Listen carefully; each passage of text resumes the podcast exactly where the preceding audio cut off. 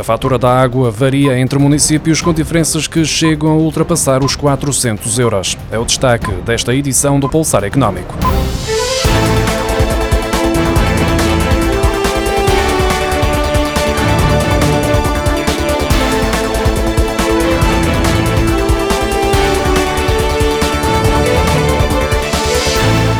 DECO Proteste analisou as tarifas dos serviços de abastecimento de água, saneamento e resíduos sólidos urbanos, incluídas nas faturas de água cobradas aos cidadãos nos 308 municípios do país. Segundo os dados apurados, existem discrepâncias acentuadas, sendo que a comparação mais extrema entre os municípios identifica uma diferença que supera os 400 euros anuais.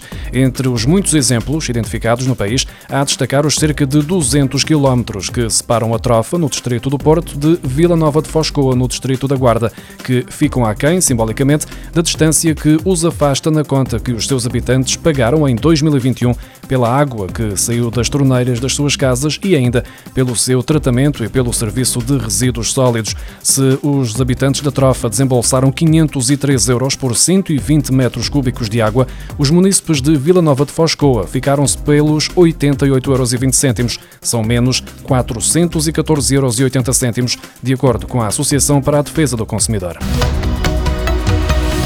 A vacina contra a Covid-19, desenvolvida pela biotecnológica portuguesa Imunotep, está há seis meses à espera do financiamento do Estado, necessário para ensaios clínicos e para poder chegar ao mercado, como disse a agência Lusa, o administrador executivo da empresa. Para o desenvolvimento da vacina poder avançar, Bruno Santos estima um valor entre os 20 e os 30 milhões de euros.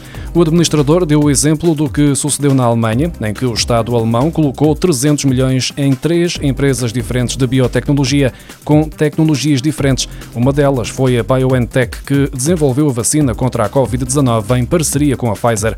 O cofundador e administrador da empresa sediada em Cantanhede, no distrito de Coimbra, sublinha que a verba necessária para que a vacina portuguesa avance é 10% daquilo que o governo alemão investiu e que teve retorno, uma vez que financiaram uma compra antecipada e receberam o pagamento que tinham adiantado quando receberam as vacinas de volta. Segundo Bruno Santos, se calhar Portugal não está preparado para este tipo de intervenção de emergência.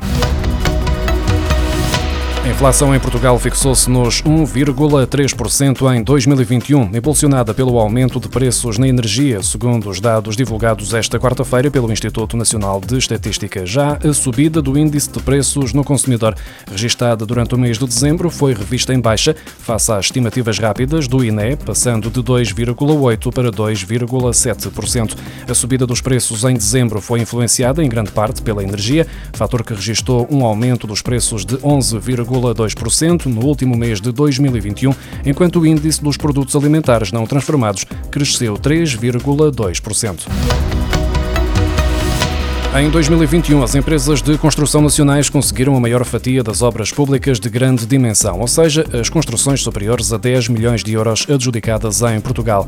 Dos 640 milhões de euros somados entre as mais de duas dezenas de empreitadas contratadas, 500 milhões de euros foram para construtoras nacionais, o que corresponde a 3 quartos do valor total. Segundo os dados do portal Base, a Mota em Gil assinou o maior contrato no ano passado, no valor de 132 milhões e 900 mil euros, para a execução dos túneis de drenagem da cidade de Lisboa, seguindo-se os cerca de 87 milhões de euros da empreitada ferroviária de via e cantenária entre Évora e a fronteira com Espanha, em Elvas, e ainda a construção do subtroço Évora-Évora Norte, que juntou a Motengil e a Teixeira Duarte. Em 2021, a variação média anual do valor das rendas de habitação por metro quadrado de área útil fixou-se em 1,8%, segundo os dados divulgados esta quarta-feira pelo Instituto Nacional de Estatística. Em dezembro, foi registada uma subida de 1,9% do valor das rendas de habitação por metro quadrado, quando comparado com dezembro de 2020. Está aberta a época especial de candidaturas nas escolas do Turismo de Portugal. Os cursos a iniciar já em março, de forma presencial, têm um programa de três semestres, seguidos de um estágio curricular. As inscrições estão abertas para alunos nacionais e estrangeiros até 22 de fevereiro.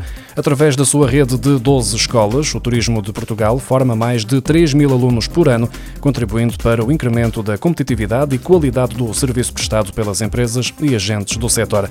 Os interessados encontram mais informações em escolas.turismodeportugal.pt.